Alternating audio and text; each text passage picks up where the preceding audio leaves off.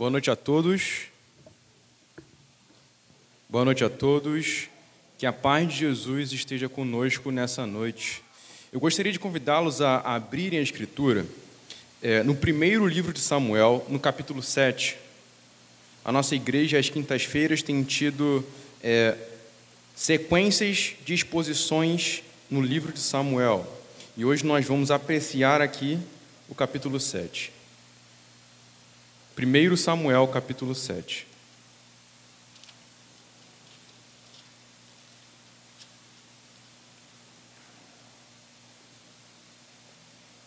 Apesar de nós abordarmos hoje aqui a maior parte do capítulo, eu gostaria que vocês fossem comigo até o verso 2. E eu vou ler com vocês do verso 2 ao verso 4 do capítulo 7 de 1 Samuel. E assim nos diz a palavra do Senhor. Desde aquele dia, a arca ficou em Kiriat Jearim, e tantos dias se passaram que chegaram a vinte anos, e toda a casa de Israel dirigia lamentações ao Senhor. Samuel falou a toda a casa de Israel, dizendo: Se é de todo o coração que vocês estão voltando ao Senhor, então tirem do meio de vocês os deuses estranhos e os astarotes Preparem um coração ao Senhor e sirvam somente a Ele. Ele livrará vocês das mãos dos filisteus. Então os filhos, os filhos de Israel tiraram de seu meio os baalins e os astarotes e serviram só ao Senhor.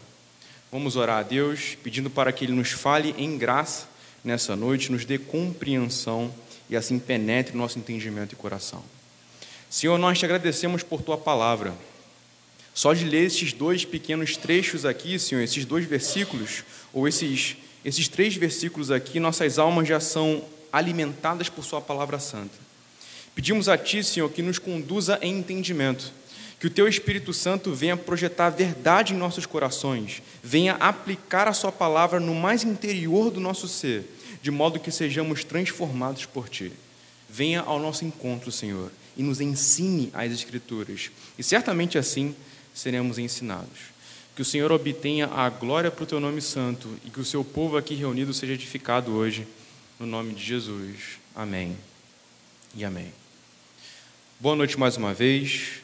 Hoje, o tema da nossa mensagem, do nosso estudo bíblico, é uma convocação ao arrependimento. E, de fato, essa é a perspectiva que nós vamos abordar durante todo o nosso estudo. Mas por qual razão seria pertinente por qual razão seria convincente para nós estudar sobre arrependimento e talvez tentar entender melhor a natureza do arrependimento de acordo com as Escrituras? A primeira razão para isso é que, ao analisar o que é arrependimento de acordo com a Bíblia, nós podemos olhar para nós mesmos e responder a seguinte pergunta em relação às nossas vidas: O meu arrependimento se parece com aquilo que a Bíblia chama de arrependimento? Então, a minha experiência de arrependimento está de acordo com as Escrituras? Nós sabemos que a Bíblia é parâmetro sobre, sobre tudo que diz respeito à fé, sobre tudo que diz respeito à vida. Então, se nós precisamos entender arrependimento, vamos à Escritura. E será que estamos nos arrependendo corretamente? De modo como a Bíblia deseja e ordena para nós? O segundo aspecto diz respeito à nossa pregação. E por que é relevante tocar é, nesse tópico em relação à pregação? Porque o arrependimento é a resposta que se dá à mensagem do Evangelho.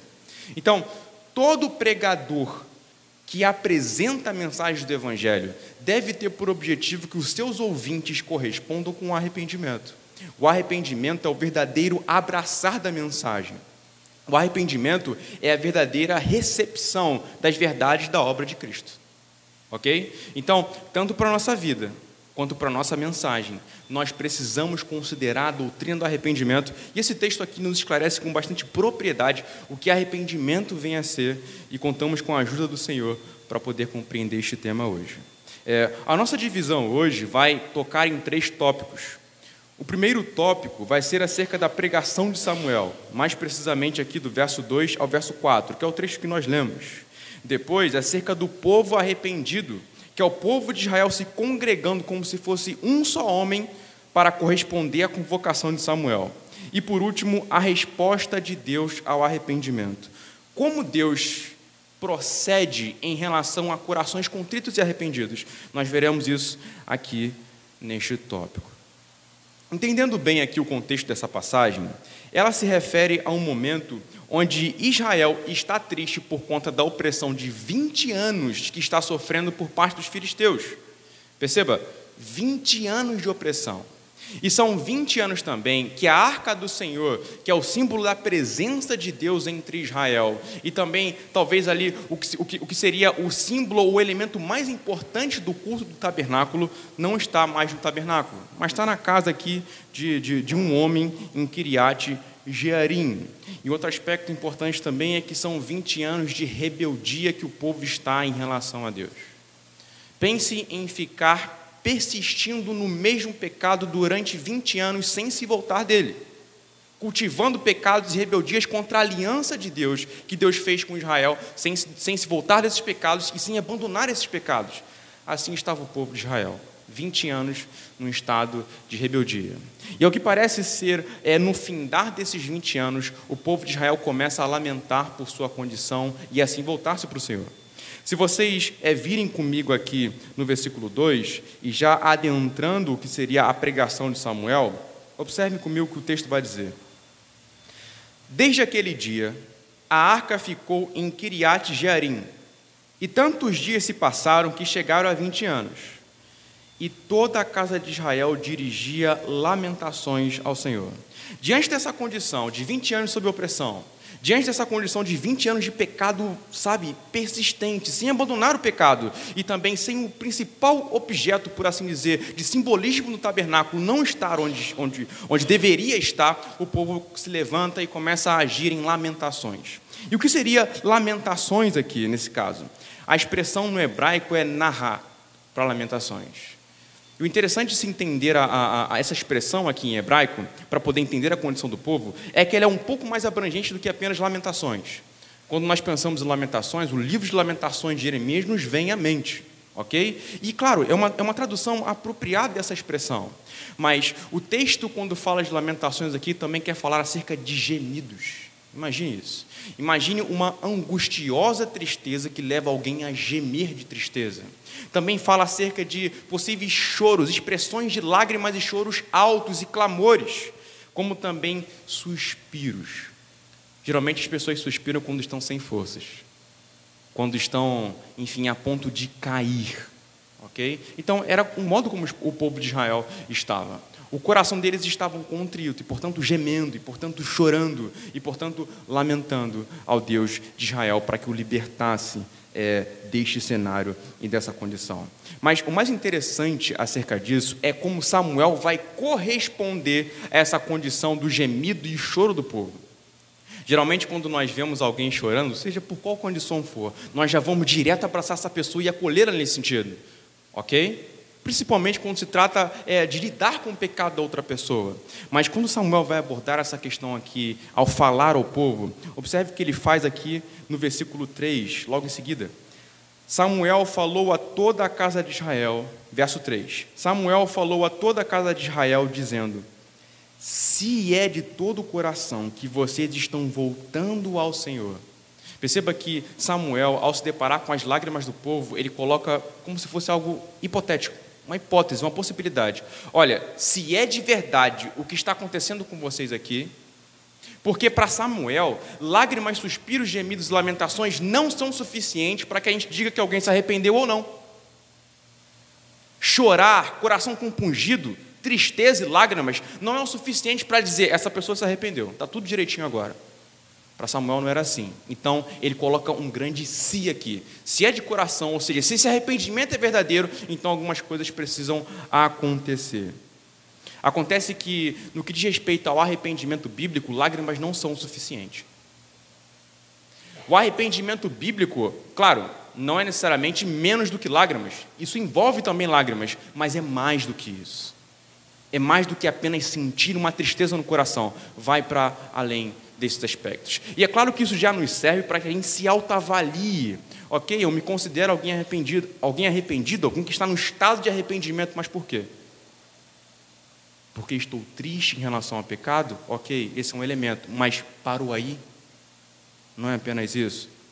Samuel, ele tem de ir mais adiante na, na consideração desses aspectos, para que o arrependimento de Israel não fosse avaliado apenas como um, um, um breve remorso, por assim dizer. Em seguida, Samuel vai dizer o seguinte ao povo: Se é de todo o coração que vocês estão voltando ao Senhor, então tirem do meio de vocês os deuses estranhos e os astarotes, preparem o coração ao Senhor e sirvam somente a Ele ele livrará vocês das mãos dos filisteus. Perceba que o arrependimento aqui, ele não tem apenas um caráter de sentimentos, ou por, assim, ou por assim dizer, uma expressão da alma, mas ele diz respeito a ações e atitudes que são tomadas. Então, se vocês estão arrependidos, então tirem do meio de vocês a idolatria. Se vocês estão arrependidos, então agora sirvam somente ao Senhor e não sejam idólatras. Então, arrependimento é voltar-se da condição de pecado em um estado de rebeldia e contrariedade a Deus para se voltar para Deus, para o serviço a Ele e a devoção exclusiva ao Senhor. Arrependimento é voltar atrás, voltar as costas para trás do pecado que você está cometendo, para então seguir ao Senhor de acordo com a sua lei e de acordo com a sua vontade. Existe a condição do coração, mas existe um imperativo e uma atitude de voltar-se para Deus e virar-se contra o pecado. Isso seria o arrependimento de acordo com as Escrituras. A Confissão Batista de 1689 tem uma afirmação que sintetiza com bastante propriedade o que seria o arrependimento de acordo com as Escrituras. Eu creio que vai ser importante para o nosso propósito aqui.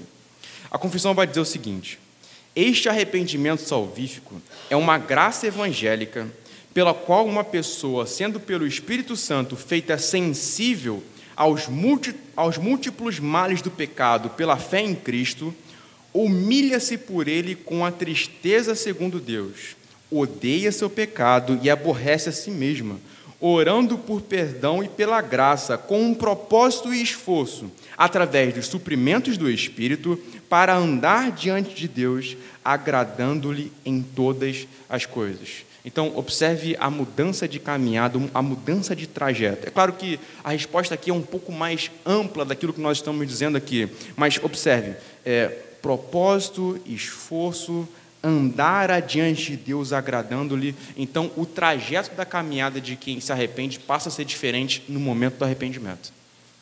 E essa é a questão que a Escritura quer nos dizer aqui. É claro que o arrependimento não vem de baixo para cima. Não é o fato de nós sermos muito capazes para nos arrependermos que então nós nos arrependemos, simples assim. A gente sabe da condição do pecado em nossos corações, que opera fazendo com que estejamos cegos em relação a Deus, desviados dele, é, de modo contrário a ele, num estado constante de rebeldia, de modo que nós precisamos que ele intervenha para então nos arrependermos. E o interessante é que o texto que nós é, lemos inicialmente, que fala acerca do, de Deus mudar o coração e atrair o povo para si, enfatiza esse aspecto. Ok? É claro que, que, que, isso precisa ser enfatizado, mas não, precis, não podemos esquecer que arrependimento é uma atitude em direção a Deus e contra o pecado. E é claro, isso é importante se frisar: não tem como ir a Deus sem odiar o pecado, não tem como pensar na possibilidade de voltar-se para Deus sem que o pecado seja visto com nojo ou repulsa. E é claro que o arrependimento também é um, aspecto constante em nossas vidas, ele se desenvolve com o tempo. Ok? O arrependimento na vida cristã é um ato contínuo. Se alguém se arrepende, portanto é salvo por Cristo, continuará se arrependendo na caminhada. Mas esse voltar-se para Deus, nos passos que, que, que dá, ele é essencial para se entender o arrependimento bíblico. Então, nós precisamos entender que nós não podemos nos dar por arrependidos a menos que tenhamos mudado. Apenas, a menos que a nossa vida tenha mudado. Como está no livro de no Evangelho de Lucas capítulo 3, vão comigo até o Evangelho de Lucas capítulo 3.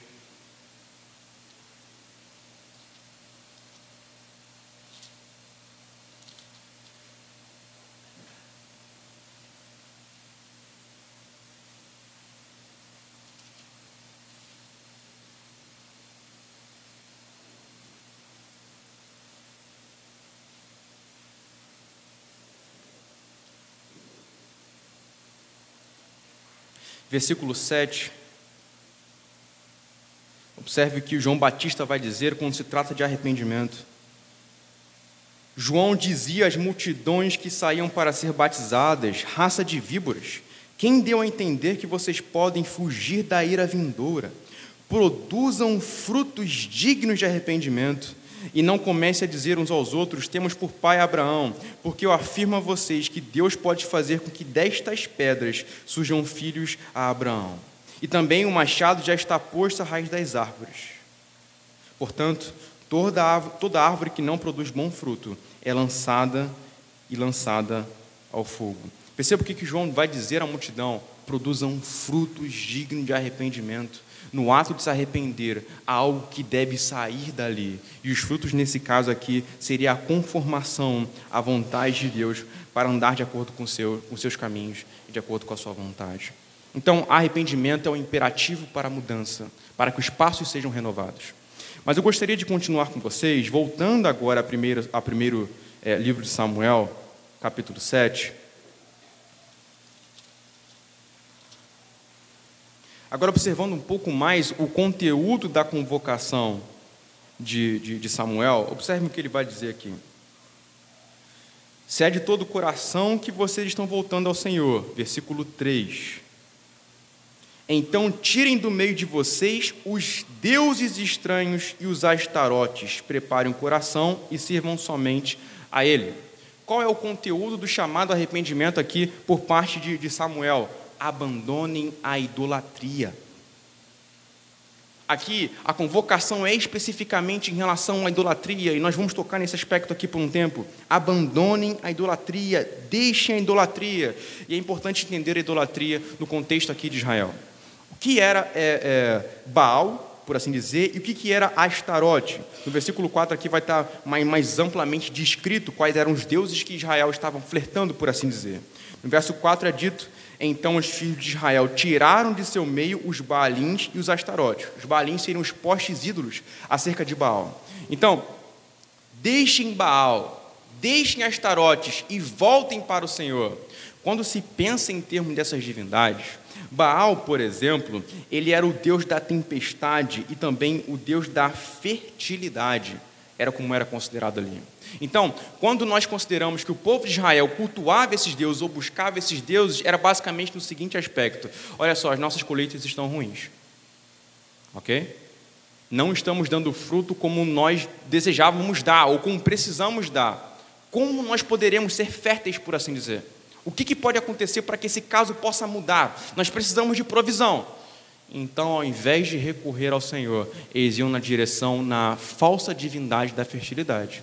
E assim também poderiam pensar em termos de esterilidade, quando alguém não conseguia ter filhos. Vamos buscar a Baal, porque ele vai trazer fertilidade.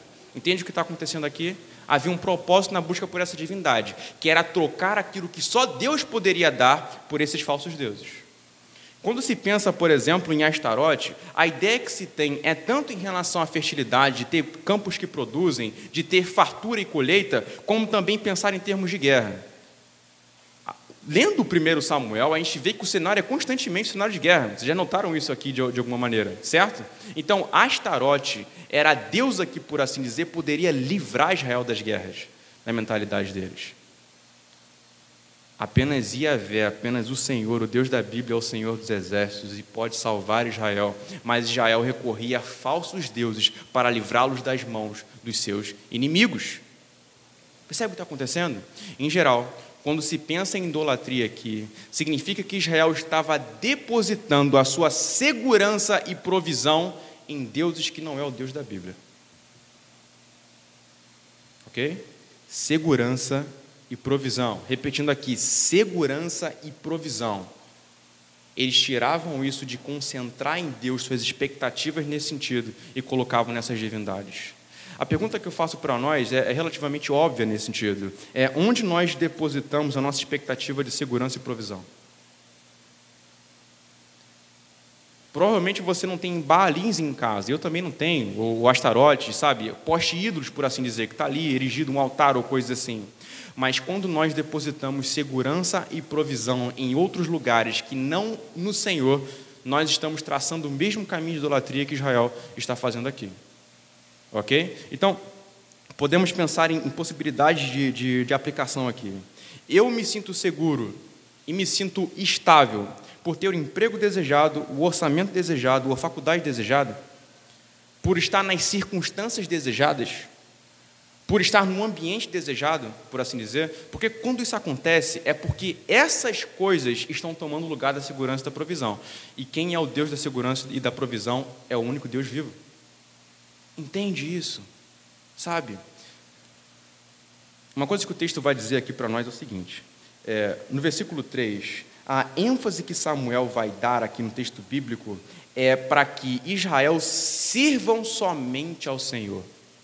Ok? E por que essa ênfase no caráter da exclusividade? Porque pode ser que Israel fizesse uma espécie de sincretismo aqui.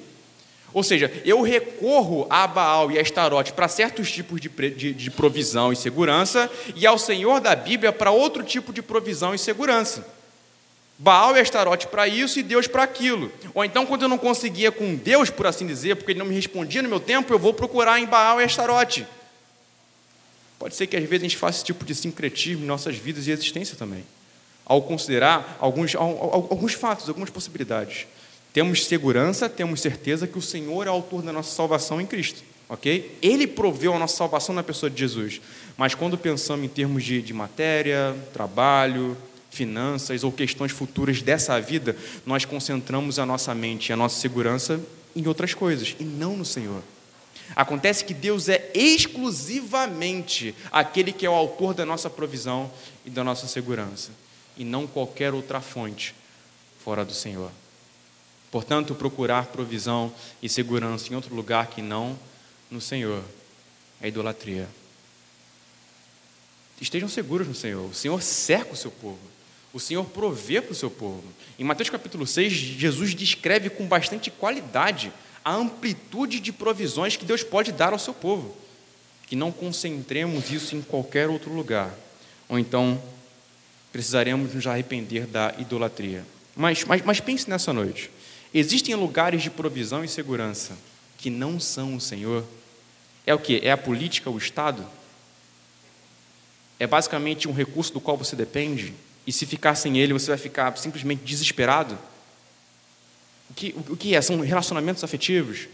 O Senhor é a nossa provisão e segurança. Nele, nós encontramos tudo o que precisamos. Tudo, tudo. Isso engloba realmente tudo, não há nada que esteja fora disso. Tudo que precisamos está no Senhor, tanto a provisão quanto a segurança. Eu quero prosseguir com vocês para o nosso segundo ponto, para falar acerca da, da postura de arrependimento do povo de Israel, logo em seguida. E essa postura que Israel vai tomar aqui tende a nos ensinar mais elementos acerca de um, de um arrependimento bíblico. Notem comigo aqui agora, a partir do versículo 5, versos 5 e 6. Samuel disse mais: Congreguem todo o Israel em Mispa, e eu vou orar por vocês ao Senhor congregaram-se em Mispa, tiraram água e a derramaram diante do Senhor. Jejuaram aquele dia e ali disseram: Pecamos contra o Senhor. Então o povo de Israel disse aqui: Pecamos contra o Senhor. Observe os movimentos que Israel vai fazer de humilhação na direção de Deus. Então eles atenderam a súplica do profeta e agora o movimento que eles vão fazer nesse voltar-se para Deus eles se humilham, e, e o texto vai dizer o seguinte: tiraram água e a derramaram diante do Senhor. Isso aqui parece um, certo mistério. E muitos comentaristas não veem precedentes bíblicos para poder explicar isso aqui. O ato de derramar água. É, o Pentateuco não explica basicamente nenhum. Não existe nenhuma oferta de derramação de água no, no Pentateuco, ou então outros movimentos históricos que apontam na direção tal como, como o significado desse trecho aqui. Mas alguns outros movimentos bíblicos, ou cenários bíblicos, podem nos dar a entender o que Israel está fazendo aqui em termos simbólicos. Isso é um simbolismo por parte de Israel. Ele está angustiosamente expressando algo diante do Senhor. E existe essa passagem aqui no livro de Lamentações, capítulo 2, verso 19, onde o texto vai dizer o seguinte: Levante-se e clame de noite, no princípio das vigílias, derrame como água o coração diante do Senhor, levante a ele as mãos pela vida de, pela vida de seus filhinhos, que desfalecem de fome nas esquinas de todas as ruas. Então, é, basicamente, ao povo de Israel derramar água diante do Senhor, eles estão dizendo: Senhor, nós nos humilhamos diante do Senhor, nós nos lançamos diante de Ti, nós dependemos de Ti, a nossa vida desfalece e se coloca diante do Senhor como água derramada diante da Sua presença. E além de derramar essas águas, eles jejuam como uma expressão de dependência do Senhor. Isso aqui é um cenário de súplica. Eles estão clamando ao Senhor: Senhor, eu pequei, como eu posso me livrar disso? Me livra, Senhor, me salva, Senhor. E se entrega diante dele numa atitude humilhada. Quando nos humilhamos diante do Senhor, reconhecemos quem Ele é e quem nós somos. Quando nos humilhamos diante do Senhor, reconhecemos quem Ele é: Senhor, Deus soberano, poderoso, santo e justo, e quem nós somos em nossas misérias, pecados, fraquezas e dificuldades. Arrepender-se também envolve humilhar-se diante do Senhor. Senhor, eu sou teu, salva-me, eu preciso de ti. Senhor, venha ao meu encontro, porque não tem nada que eu possa fazer para resolver a minha situação. E Israel não poderia fazer nada por si mesmo pressionados por inimigos, pecados dos quais não consegue abrir mãos. Israel não conseguia fazer nada. Portanto, é humilhar-se é basicamente dizer o seguinte para o Senhor: Eu não consigo fazer nada para resolver a minha situação, mas tu tens, tu podes, tu és Deus. Esse é o ato de humilhar-se na presença do Senhor. E o texto continua, onde Israel não para apenas nessa, nesse derramar de água e jejum, mas ele também confessa. Aqui, no versículo 6, é, o trecho vai dizer: pecamos contra o Senhor. Arrependimento também envolve é, reconhecimento e confissão da culpa. Você tem convicção que fez o que fez, que é o que é, porque arrepender-se não é apenas do que se faz, mas do que se é. Você reconhece isso na presença do Senhor e confessa: Senhor, eu fiz isso, eu fiz isso e fiz isso. Israel, a responder, portanto, ao Senhor arrependimento, também é, além de se humilhar, além de, enfim, ele confessa ao Senhor, clamando por misericórdia. Mas, agora, indo para o versículo 7 ao, e, o, e o verso 9, observem o seguinte: quando os filisteus, e aqui vai entrar uma tensão na história, Imagina que parecia que estava tudo correndo bem e tal, Israel está ali prestando culto ao Senhor, reunido de acordo com a convocação do profeta, mas os inimigos de Israel agora vão se opor a ele e vão vir contra ele. Israel estava lá se arrependendo diante do Senhor e é a oportunidade que os filisteus têm de atacar o povo. Versículo 7: Quando os filisteus ouviram que os filhos de Israel estavam congregados em Mispa, os governantes dos filisteus saíram para atacá-los. Quando os filhos de Israel ouviram isso, tiveram medo dos filisteus. Então os filhos de Israel disseram a Samuel: Não cesse de clamar ao Senhor nosso Deus por nós, para que ele nos livre das mãos dos filisteus. Então Samuel pegou um cordeiro que ainda mamava e o sacrificou em holocausto ao Senhor. Samuel clamou ao Senhor por Israel e o Senhor lhe respondeu. Se vocês observarem bem, as ações que Samuel está tomando aqui nesse momento de conflito é uma ação sacerdotal. Basicamente, é, é Samuel ele está agindo de acordo com uma função sacerdotal. E o que ele faz aqui? Ele pega um sacrifício e sacrifica, e sacrifica em favor do povo.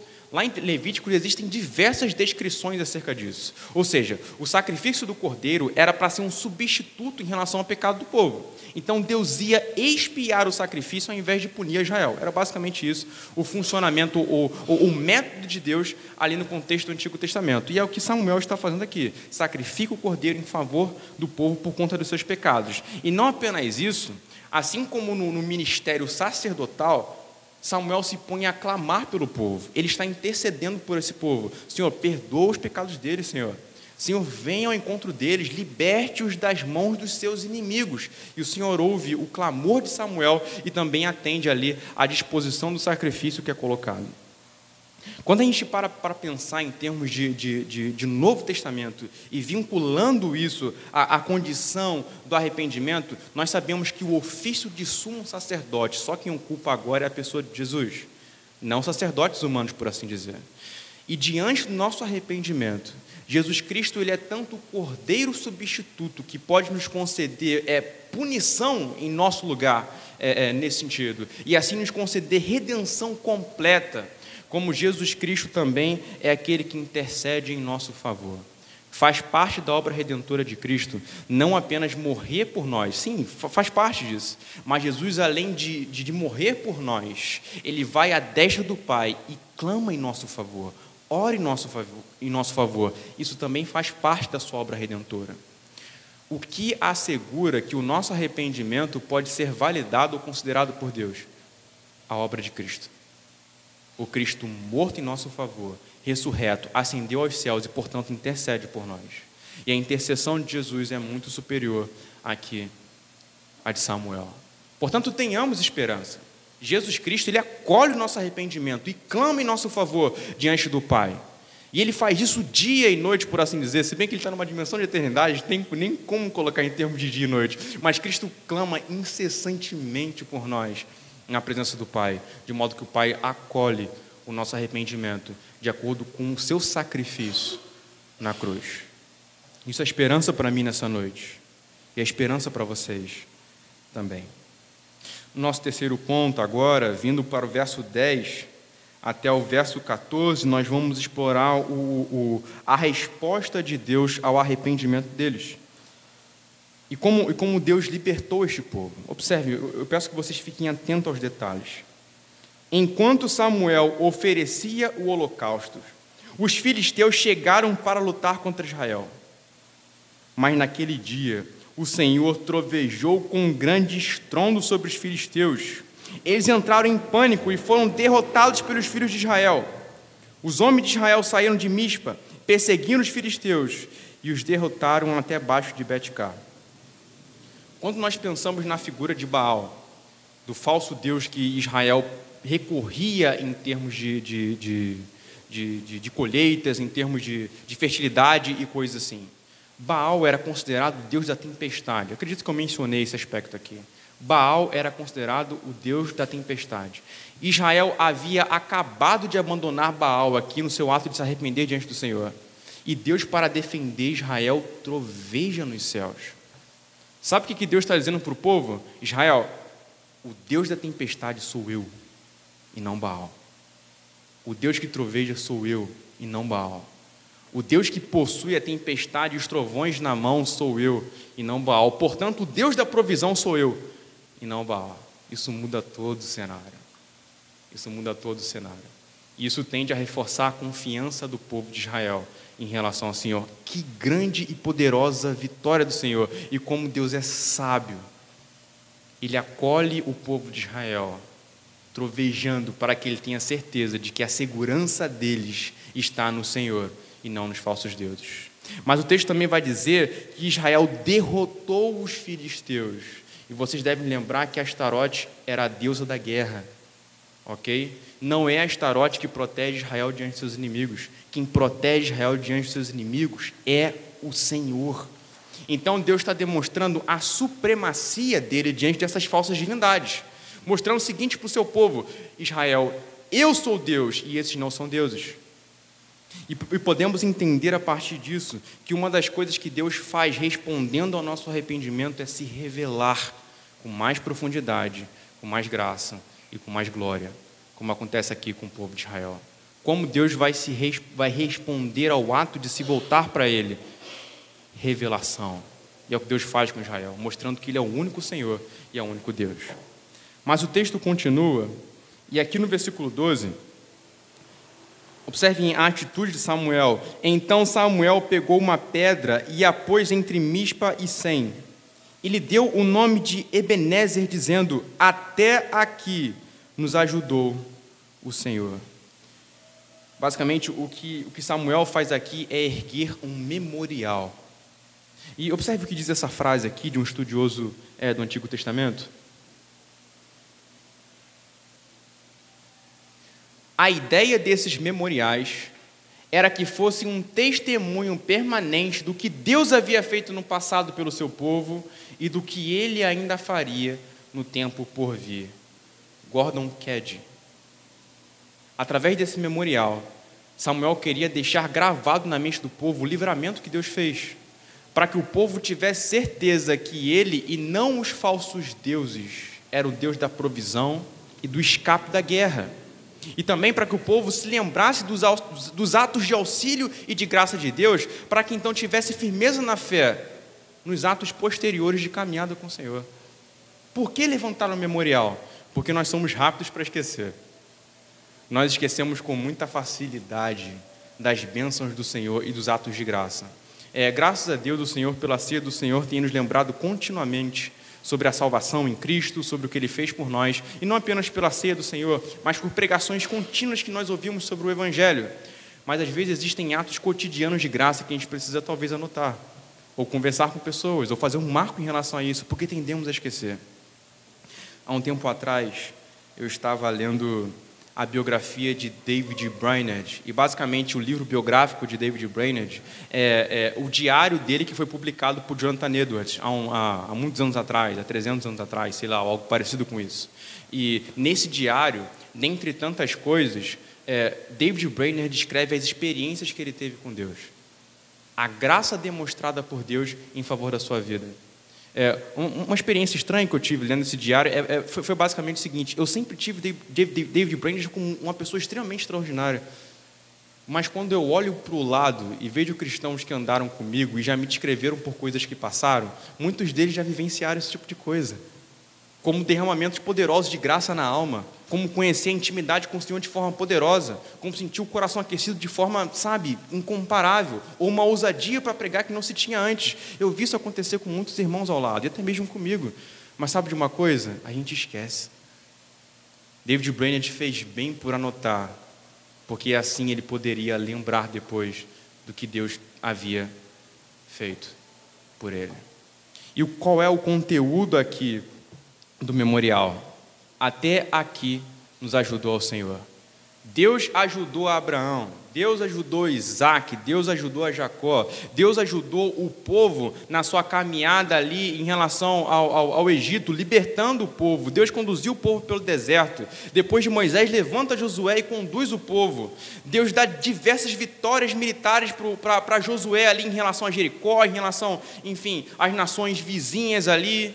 Sabe, Deus vai preservando Israel, mesmo na sua condição de pecados ali em juízes, e chega aqui na narrativa de Samuel, e até aqui, depois de tantos atos redentores, Deus estava ajudando Israel.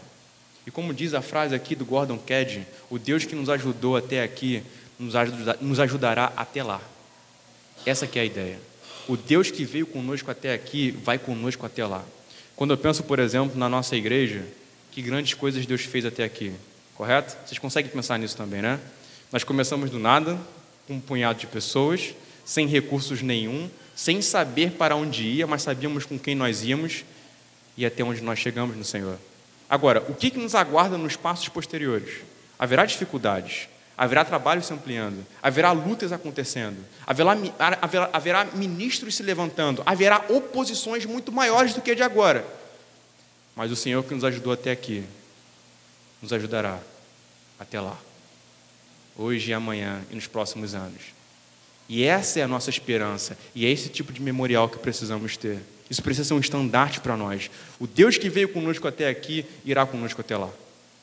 E por isso nós caminhamos.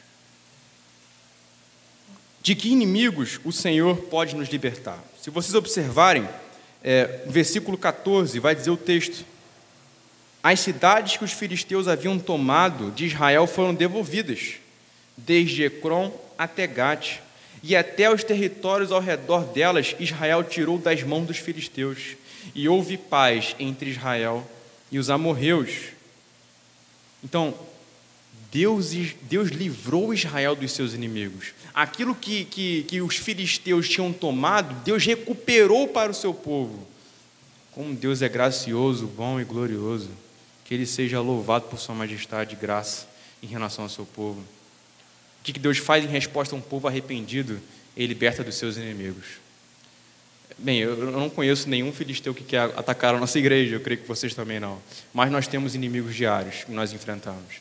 Nenhum filisteu vai bater na nossa porta no domingo, nem na próxima quinta ou algo assim. mas nós lutamos contra os nossos pecados diariamente. E eu creio que esse seja o meu pior inimigo hoje. E é o seu pior inimigo também. E creio que vai ser meu pior inimigo amanhã também. Mas o Senhor é poderoso para subjugar o poder que o pecado tem sobre nós. Satanás nos ataca diariamente. Pense naquelas angústias que nós sofremos sem nem ter explicação para elas. Pense diariamente na tentação que temos da nossa fé ficar um pouco mais fraca. Pense nessas coisas. Pense na luta ao redor e a opressão que às vezes passamos. Satanás está ali atacando continuamente o seu povo. Mas Satanás não pode contra Cristo. E como o Senhor prometeu em 1 João 5, verso 18, ele não pode nos tocar. Porque é o inimigo que o Senhor já venceu para nós. Apesar de continuar é, vociferando por fora ou tentando lançar dados inflamados, Jesus Cristo já venceu esse inimigo por nós e na vitória dele nós permanecemos. Não é inimigo para nós ignorarmos, mas é no braço de Cristo que nós prevalecemos. Pense nas inclinações do mundo, a tentação contínua para poder talvez admitir um certo tipo de mentalidade que não é a bíblica, ou para ceder a certos tipos de desejos e vontades que não estão de acordo com a Escritura. Pense nesse tipo de coisa. É fácil lidar com isso? Não é fácil. Mas o Senhor está conosco para lutar e tem nos ajudado até aqui e vai nos ajudar amanhã e depois também. E essa é a minha esperança e a sua esperança. Portanto, o mundo, a carne, o diabo, os sofrimentos, as angústias estão sob o poder de Deus que tem nos ajudado até aqui e não vão poder alcançar terreno sobre nós por conta da graça do Senhor a um povo que se arrepende. Eu quero terminar concluindo fazendo alguns apontamentos. É, Existe algum pecado que tem permanecido por anos na sua vida?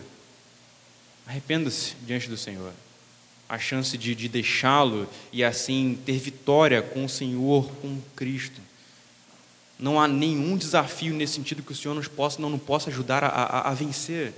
Portanto, nos voltemos para Ele em humilhação, em quebrantamento, sabe? Em, em deixar os nossos pecados para trás e ir na direção dEle que nós abandonemos qualquer tipo de segurança e provisão que não esteja centrada nas mãos do Senhor, mas em qualquer outra mão. A mão do Senhor é poderosa o suficiente para nos livrar e ser conosco. Que o Senhor seja glorificado por isso. Eu gostaria de, de orar com vocês nesse momento e pedir para que o Senhor nos oriente nos passos que devemos ter.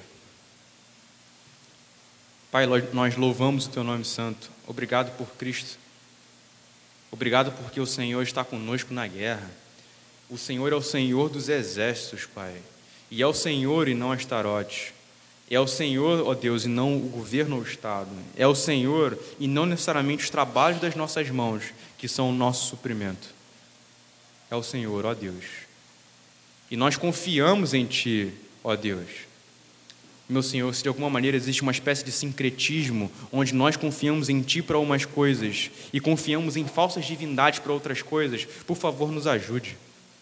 Liberte o nosso coração para que tenhamos exclusividade na devoção e na segurança que podemos encontrar somente em Ti. Derrama Teu Espírito e graça sobre nós. Obrigado por nos falar por meio da Sua palavra. Que o Seu nome seja louvado, Senhor. Amém e amém.